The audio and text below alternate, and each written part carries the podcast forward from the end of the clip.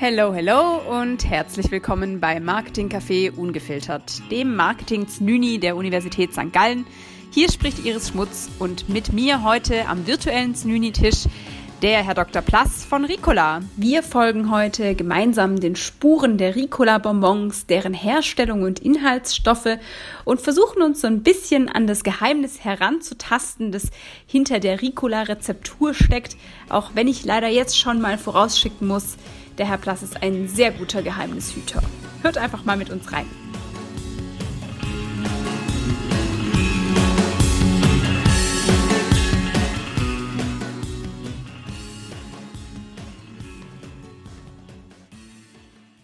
Ja, ähm, ganz herzlich willkommen bei uns im Marketing-Café Ungefiltert. Und gleich die allererste Frage natürlich, Sie als Ricola-Mitarbeiter, trinken Sie überhaupt Kaffee? Ja, ich trinke täglich Kaffee. Zum Beispiel heute Morgen habe ich meinen Filterkaffee gebraut. Also ich habe eine eigene Mühle und äh, da brauche ich jeden Morgen einen Filterkaffee. Und das, diese Tradition habe ich von einem ehemaligen Arbeitgeber, wo ich zuständig war für die Kaffeeentwicklung. Und dabei bin ich natürlich zum Kaffee-Freak geworden, habe da auch an Meisterschaften, Schweizer und Weltmeisterschaften mitgemacht, weil das ist, finde ich, schmeckt gut und es ist von der Technologie, es ist ein Extrahieren. Man extrahiert den Kaffee aus den Bohnen und das ist ja gleich wie beim Tee machen. Man extrahiert auch den Tee aus den Kräutern und das ist die das ist einfach Extraktionstechnologie und das hat mich fasziniert an den verschiedenen Stellschrauben, die man hat. Also äh, Wasserqualität, Wassertemperatur, äh, Partikelgrößenverteilung. Das ist wissenschaftlich und Leidenschaft und Geschmack, Sensorik, alles gleichzeitig. Und deshalb mache ich das immer noch jeden Morgen. Brauche ich da meinen Filterkaffee. Am liebsten habe ich so aus Afrika. Abgesehen vom Kaffee, wie gerne hören Sie denn Podcasts? Oder sind Sie Podcast-Konsument auch? Ich bin so ein Podcast-Junkie. Ähm, ich, ich, ich liebe es, weil ähm, wenn ich mit dem Auto zur Arbeit fahre, dann äh, höre ich eigentlich immer Podcasts oder Hörbücher. Heute habe ich ein Hörbuch gehört. Und es gibt ein ganz tolles äh, Podcast vom Schweizer Fernsehen oder Radio. Und äh, das heißt 100 Sekunden Wissen. Und dort wurde einmal der, der Heimlichgriff erklärt. Dann ein paar Monate später, das war im letzten Sommer, äh, habe ich dann prompt einer Person das Leben retten können, weil die Person war mir ersticken und ist mit dieses Podcast in den Sinn gekommen. Da habe ich diesen Heimlichgriff, da muss man da sich von hinten eine, die, die Person stellen und dann ist wirklich die, die Kartoffel dann rausgeflogen und die Person hat den Pfropfen dann rausgespuckt und konnte dann wieder atmen.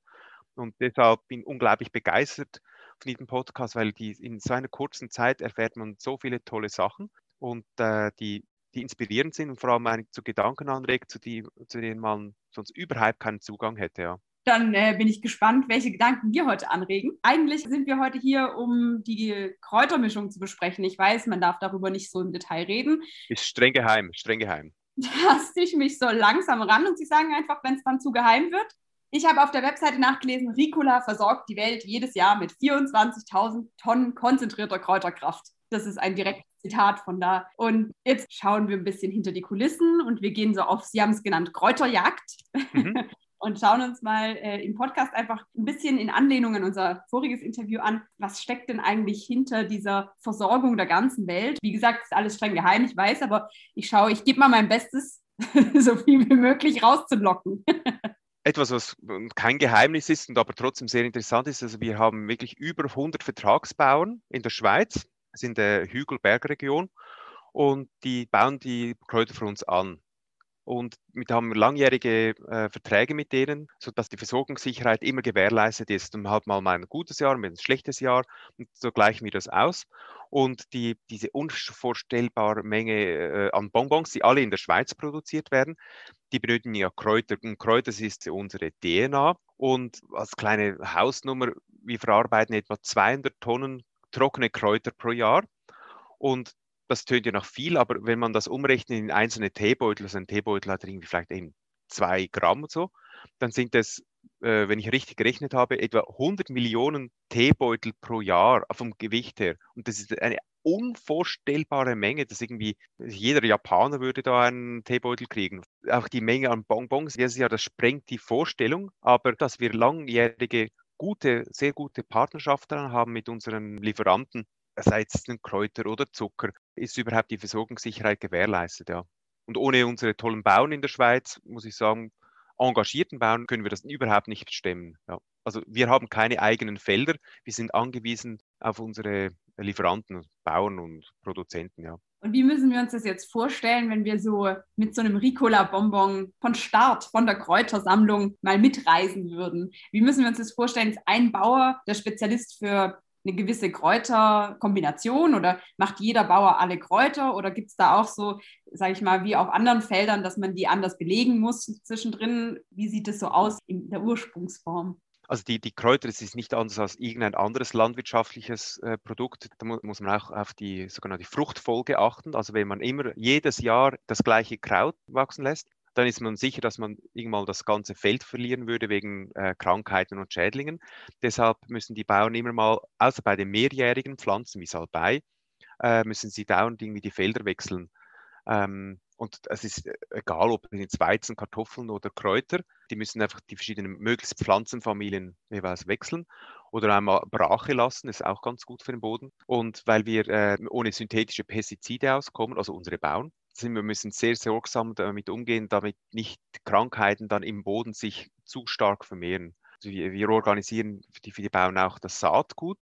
Wir, wir wollen wirklich von der Picke bis zum Beutel dann den ganzen Prozess begleiten und äh, dass die Bauern nicht irgendein Saatgut nehmen, haben wir ganz spezifisches Saatgut, das sich sehr bewährt hat. Und wir begleiten auch die Bauern agronomisch. Und dann die einen Bauern, die können selber auf ihrem Hof äh, die Kräuter trocknen, weil man, man die, Sie kennen es von einem Blumenstrauß, wenn man dann den zu lange rumliegen lässt, wird er welk. Deshalb müssen die Kräuter möglichst schnell getrocknet werden, damit das Gute der Kräuter wirklich in den Kräutern bleibt. Und äh, gewisse kleinere Bauern, die haben zum Beispiel nicht diese Möglichkeit und die, die fahren dann die Kräuter direkt zu uns ins Kräuterzentrum und dort werden die Kräuter getrocknet. Also zum Beispiel wie viel Holunderblüten werden so direkt bei uns angeliefert. Ja. Aber alles könnten wir gar nicht trocknen, wir hätten die Kapazitäten nicht. Ja. Und äh, jetzt habe ich weitergelesen, da, da fängt dann schon die, der nächste Geheimgang an. Wenn die dann im Kräuterzentrum ankommen, dann werden die da getrocknet und es scheint noch recht ungeheim zu sein. Aber die Extraktion daraus, da, das wird dann in einem unterirdischen Tunnel geliefert. Korrekt, dort ist es ganz dunkel. Die Mitarbeiter dürfen dort nichts sehen, weil es ist so geheim. Sie dürfen nur tasten, dürfen nichts sehen, es ist alles ganz im Dunkeln, ganz streng geheim. Nein, nein, nein, die Mitarbeiter da unten, die müssen, die kennen Rezepturen sehr gut. Das sind auch langjährige Mitarbeiter. Wir haben sehr viele langjährige Mitarbeiter hier bei Tricola und es ist effektiv im Untergeschoss, aber ist, äh, das ist rein logistisch im Untergeschoss. Also, und, aber es ist streng geheim, also da dürfen nur ganz, ganz wenige Leute hin. Ich darf da selbstverständlich hin, weil ich die Entwicklung leite, aber ähm, die einfach nur mal das angucken, das ist das sehr restriktiv, weil das ist schon unser, unser Herzstück, unser DNA und das darf man auf keinen Fall zu publik machen. Also wie, wie genau die Extraktion abläuft, wie wir das Beste aus den Kräutern schlussendlich ins Bonbon bringen. Ja es scheint mir, da liegen ganz schön viele Geheimnisse begraben. Mhm. Also wie Appenzeller, die sind auch sehr, äh, sehr geheimnisvoll. Der einzige Unterschied, wir haben nicht Uwe Ochsenknecht, noch nicht als Werbebotschafter, aber, aber sonst, das Geheimnis ist sehr ähnlich, ja. Und Sie haben dafür diesen weltbekannten Slogan, also den, genau. also das Erste, was mir jeder gesagt hat zu Ricola, ist, ah, wer hat es erfunden? Ganz genau. Und das, das wäre ein genialer Marketing-Slogan. Und diese ja. tollen Ideen, die entstehen halt zum Glück nicht jedes Jahr, weil der Konsument kann sich das gar nicht merken. Aber dass dieses, äh, wenn man so etwas platziert hat, also den Ricola, auch diesen Song, der, wird, der wird auch äh, in der modernen Musik, so viel ich weiß, auch verwendet, kopiert. Finde ich super, weil äh, das, ist, das ist so in den Köpfen drin. Das, äh, ja, war genial. Ja, ich habe äh, auch nachgelesen, Sie haben den Brand Reputation Award gewonnen. Ne? Sie sind Erster auf der Brand Reputation Study. Ich glaube, auch sowas kommt nicht von ungefähr, sondern das ist was, was man über Jahre lang entwickelt und über Jahre lang sich erarbeiten muss, über Produktqualität und über solche Slogans und aber auch über irgendwie Neuerfindungen und neue Produktionen, wofür Sie ja verantwortlich sind, für diese neuen Produkte, die da entwickelt werden. Was mich gleich zur nächsten Frage bringt. Was ist denn so in der Schublade? Was können wir uns denn erwarten? Darf man da was zu sagen? Ja, dass die, die Konkurrenz hört ja mit. Also das darf ich überhaupt nicht sagen, woran wir arbeiten. Aber wir arbeiten immer etwas äh, daran, dass etwas mit dem Ziel, dass wir äh, dem Kunden eine Freude bereiten und für Hals und Heiserkeit eine Linderung bringen. Das sind unsere großen Steckenpferde und dass, dass, dass die Leute das immer bei sich haben und dann wenn sie sich unwohl fühlen, da vor allem im Halsbereich, dass sie eine Linderung verspüren. Und da gibt es verschiedene, nicht nur Geschmäcker, sondern auch mit Kräutern. Also wir arbeiten, versuchen, wir arbeiten immer mit Kräutern und versuchen das Wohlbefinden der, der Kunden mittels Kräuter, einer speziellen Kräutermischung oder einer speziellen Kräuterextraktion dann das Wohlbefinden zu, zu verbessern. Also es geht nicht nur um Geschmäcker, eine neue äh, XY-Geschmacksart, sondern immer, mit welchem Kraut können wir äh, das Ziel erreichen. Ja. Also im Zentrum steht immer das Kraut und danach kommt das andere. Ja. Und Sie persönlich haben uns ja in dem schriftlichen Interview für die mhm. Marketing-Review ähm, schon verraten, dass Sie die Ricola nicht nur zur Linderung verwenden, sondern auch tatsächlich irgendwie beim Sport einsetzen. Ja, also ja, bis, bis Corona, meinen letzten Marathon habe ich im 19 bin ich den gelaufen. Das war, das war Zürich oder Freiburg. Äh, ich wechsle immer ein bisschen ab. Und, äh, und ich experimentiere sehr gerne. Also irgendwie, ich, ich koche ich koch da meine, also die, die im Labor so äh, Bonbons mit verschiedenen Zucker, weil es gibt ja Zucker, die, da geht der Zucker dann sehr schnell in den, ins Blut über. Und beim Marathon will man eher Zucker haben, die dann langsam ins Blut übergehen, also mit einem tieferen glykämischen Index. Und da experimentiere ich auch mit verschiedenen Kräutern, also legalen Kräutern selbstverständlich. Und, äh, und auch im, im Mix, also wegen der Flüssigkeit, da, da brauche ich mir Zeug zusammen und dann ist es mir auch schon in die Hose gegangen. Da, da, hat, da habe ich mir dann zu viel, einmal viel zu viel normales Kochsalz äh, ähm, in den Drink gegeben. Da habe ich mich ein bisschen unwohl gefühlt. Da muss ich natürlich auskippen und zum Glück gibt es immer wieder äh, Nachschub am Rand. Aber ich auch bei, beim, beim Bergsteigen, ich war vor zwei Jahren mit ein paar Kollegen auf dem Kilimanjaro und da, da habe ich selbstverständlich auch darum experimentiert mit Kräutertee und weißer Geil was, ja. Mhm. Das ist dann aber die private Forschung oder können Sie das auch nutzen im, im Job? Ja, das ist schon privat, ja. Ja, ja, weil wir, wir stehen ja nicht für Leistungsförderung und so, sondern eben für mehr so Hals- und Heiserkeit, aber unsere Produkte kann man dann weit mehr brauchen als nur für äh, Heiserkeit und Husten und solche Sachen, sondern auch wirklich so als Energiespender. Das ist hervorragend oder auch zur Erfrischung, weil die beim Wandern, ich weiß nicht, ob Sie wandern, ja. ähm, ah, sehr gut. zum Beispiel, wenn Sie sich ein bisschen schlapp fühlen und dann wandern Sie zum Beispiel einem Mittelmeerraum mehr am Rosmarinbusch vorbei. wenn Sie da ein bisschen dran reiben, dann riechen, reiht den Geruch des Rosmarins, dann das wirkt erfrischend und eben auch aktivierend energetisch, rein durch das Olfaktorische. Ja. Und äh, also, also, wenn Sie mal schlapp sind beim Wandern und nicht mehr mögen, dann das lohnt sich wirklich rein über die ätherischen Öle, fühlen Sie sich dann fitter und da können Sie also wenn Sie keinen Rosmarinbusch haben, können Sie auch ein normales Ricola lutschen, da hat es auch Rosmarin drin. Rein die Wirkung der, der ätherischen Öle das ist unglaublich äh, toll. Ja. Äh, diese Selbstversuche mache ich auch immer. Also, auch bevor ich bei Ricola gearbeitet habe, habe ich das schon mindestens seit 30 Jahren mache ich das, ja. So spannend, weil das heißt, dass Sie zwar in wahrscheinlich hochkomplexer und auch technischer Entwicklung arbeiten und gleichzeitig so nah an, an, an Natur und so nah an dem, was man probieren kann, also was man einfach direkt testen kann oder an sich selbst auch. Und ähm, das, das finde ich total eine spannende Kombination, scheint mir eine tolle Kombination für einen Job auf jeden Fall. Ja. Und auch irgendwie als Achtsamkeitstraining, also wenn man ein Bonbon ganz achtsam mal, mal lutscht, der, die, die Geschmacksentwicklung, also von Anfang bis zum Schluss, ist, ist der Geschmack, wird, äh, wenn Sie es mal machen, das ist nicht der gleiche und das ist auch die Kunst am, am guten Bonbon entwickeln, also das, das Produkt, dass man eine äh, Geschmacksentfaltung dann wahrnimmt. Das ist hochspannend und die meisten lutschen natürlich ein Bonbon nebenbei, aber auch als Achtsamkeitstraining kann ich das sehr, sehr empfehlen. Ja. Ja, das ist ein super Corona-Produkt im Prinzip, ne? Für die Ganz Maske genau. schon drüber gesprochen. Ganz Unter der genau. Maske ist super so ein äh, Ricola. Und dann noch für so eine Achtsamkeitsminute. Ja, wie lange braucht man ungefähr, um Bonbon zu Ende zu das ist eine sehr gute Frage. Es gibt so, äh, es gibt wie zwei Menschengruppen. Also die Menschheit kann man unterteilen in zwei Menschentypen. Die einen sind die Lutscher und die anderen sind die Beißer.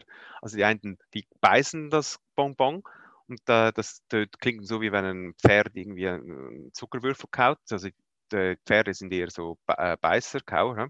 Das hört man auch gut. Und es gibt Leute, die, die lutschen und beim Lutschen, das dauert vielleicht irgendwie zwei Minuten so ungefähr. Und beim Beißen geht es mal, sind das schnell mal noch 30 Sekunden vorbei oder eine Minute. Ja.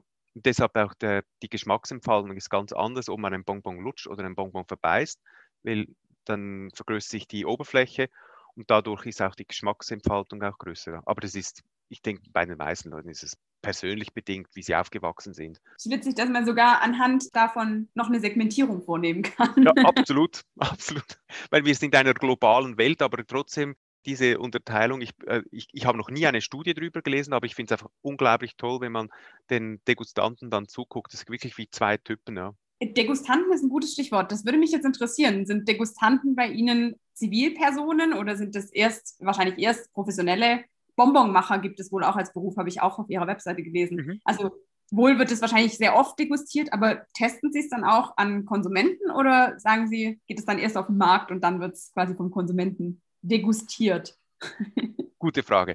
Also in, äh, in, erster Linie werden es wirklich die, die Bonbons dann vom, vom entsprechenden Produktentwickler oder Produktentwicklerin mit, dann, äh, mit meistens zwei anderen Kollegen dann degustiert und dann immer verfeinert. Und äh, alle meine Mitarbeiter, wenn sie die, bevor sie eine Stelle kriegen, es gibt ja ein Assessment und ein Teil des Assessments ist auch zu gucken, äh, wie ist die Geschmackswahrnehmung, ist die genügend gut. Wenn die nicht genügend gut ist, kriegt man den Job nicht. Und dann, wenn, wenn Sie denken, oh, jetzt ist es gut genug, dann wird es im Projektteam äh, degustiert. Das sind, kommen auch Leute aus der Beschaffung, aus dem Marketing äh, zusammen, äh, degustieren sie, gucken, geht es weiter. Und dann äh, haben wir noch dann äh, zwei verschiedene so Panels bei, bei der Ricola. Die einen sind trainiert, das sind mehr so Unterschiedsprüfungen oder ein untrainiertes. Dort werden so hedonische Tests gemacht, schmeckt mir oder schmeckt mir nicht, in diesem Stil und dann schlussendlich, der, das gibt ein, also ein gutes Indiz, könnte das was sein, was dem Kunden schmecken könnte. Und schlussendlich die mit den allermeisten Produkten, die wir auf den Markt bringen, äh, äh, machen wir auch Konsumententests mit echten, echten Kunden, die eben wie unbelastet sind. Es ist wirklich ein, ein stufenweises Bestehen eines Produktes. Ja. Wo findet man die Anmeldung für dieses untrainierte Panel? Die, gute Frage, ja. Ähm, also das geben wir in die Hand von, ähm, von externen Firmen und die suchen dann, je nach, je nach Land vielleicht Präferenz, also wenn sie Präferenz nach Orangenbonbon auf den Markt bringen würden, dann guckt man, gibt es Orangenliebhaber, gibt es, gibt es Kunden, die schon Reclub konsumieren, weil wir immer wieder mal mit unterschiedlichen Firmen zusammenarbeiten. Gute Frage. Ich glaube, da können Sie sich leider aktuell noch nicht bei uns melden, aber könnte sein wir schicken mal Bewerbungen raus. Ja, genau. Einfach Blindbewerbung ist ohnehin gut. Ich habe meinen Job auch mit einer Blindbewerbung gekriegt. Super, da, also da hätte ich auf jeden Fall noch ein paar Kandidaten. Sehr gut. Mir bleibt noch eine letzte Frage und zwar, ähm, wir hatten ja schon darüber gesprochen, was Ihre Lieblingsprodukte sind. Aber haben Sie noch so einen Tipp für uns, was man vielleicht als normaler Ricola-Konsument gar nicht so weiß, was vielleicht besonders gut schmeckt oder was man mal probieren sollte? Ganz am Anfang haben wir über so getrocknete Kräuter geredet und so. Und ich finde, ein Produkt, das leider so ein Dornröschenschlaf äh, oder Dornröschen sein dahin fristet, ist ähm, unser Kräutertee. Da gibt es auch in der Schweiz zu kaufen, in verschiedenen Verkaufsstellen. Und, und der ganz banale Kräutertee, das ist, find ich, ich finde es eine hervorragende Mischung und der auch wahnsinnig gut schmeckt. Also der, ich würde den mal empfehlen, weil die meisten Leute kennen das Original, diesen Würfel, den finde ich hervorragend. Aber diese, das ganz normale Kräutertee finde ich auch, der, der wird oftmals etwas unterschätzt, denke ich ja. Und was auch gut schmeckt, ist die Kombi hm, von diesem Kräutertee und dann äh, gesüßt mit einem Kräuterzucker. Das ist, also das finde ich echt super. das ist ein richtig guter Tipp. Ja, das scheint mir, also da, damit gebe ich mich zufrieden als Geheimtipp. Ja, wirklich, wirklich, wirklich. Ja, weil, weil die, die, die, die Kräuter, das ist nicht nur Marketing, also das ist wirklich eine tolle Sache, wenn man sich ja ein bisschen unwohl fühlt oder ein bisschen erkältet ist, das ist äh, eine tolle Sache, weil die, die ätherischen Öle, die in den Bonbons sind, die werden wie gespeichert in, in, in Bonbon, weil das ist ein, ein super Schutz, diese, diese Zuckermasse. Und da, da, wenn, beim Auflösen äh, werden dann die, die ganzen ätherischen Öle freigesetzt aus dem Bonbon und da hat man noch die ätherischen Öle aus dem Kräuter, aus dem Beutel. Und äh, das finde ich eine unglaublich tolle Kombi. Also gesundheitlich, aber eben auch geschmacklich, weil wenn der Geschmack nicht stimmt, äh, geht gar nichts und, und der Geschmack stimmt zum Glück sehr gut, ja. Ja, das kann ich nur bestätigen. Super, freut mich. gut, dann danke ich Ihnen vielmals, dass Sie bei mir im Podcast waren, dass Sie mit mir das andere Interview auch gemacht haben. Mhm, hat Freude gemacht, hat mir sehr große Freude bereitet, ja. Danke, ja. Super, oh, das freut mich sehr. Ja, mir auch. Wie gesagt, ich finde es super spannend immer noch und ähm, versuche mich immer weiter gerne an die Geheimnisse daran zu graben, auch, wenn man, auch, wenn sie ein guter Geheimnishüter sind. Ja, das hat, das hat jede Firma ihre Geheimnisse und die, die, das ist auch sehr wichtig, dass jede Firma ihre Geheimnisse behält, weil also wenn eine Firma ein, etwas, ein Unikat sein kann auf dem Markt, kann man auch sehr gut bestehen gegen die, die gegen die Konkurrenz. Und ich finde es auch super, dass andere Firmen auch ihre Geheimnisse haben. Und ich finde, diese Tradition des Geheimnisbehaltens, finde ich, sollte auch zu einem gewissen Maß auch da sein, weil wenn, wenn alles publik ist, gibt es einen Einheitsbrei und das ist auch schade für den Konsumenten, wenn alles gleich schmeckt. Ja. Und macht es auch spannend, finde ich. Erzählt eine total interessante Geschichte, auch auf ihrer Webseite, wie die ich da so durchgeklickt habe. Ist dieses Geheimnis macht es natürlich schon auch nochmal so einfach ein bisschen interessanter, sich durchzuprobieren und von, vom Geheimgang zu lesen. Also es ist auch schon einfach eine richtig gute Geschichte, die sie da erzählt. Und auch, auch ein bisschen wahr, die, das Geheimnis. ja. ja, dann Grüße an die Mitarbeiter, die sich mit Augenbinden im Keller vorlassen. genau. Ja, sie stolpern immer ein bisschen und dann aber gibt es Verbände, kommt alles gut. vielen, vielen Dank. War ein ganz tolles Interview und hat mir viel Freude gemacht. Okay, gleichfalls, gerne.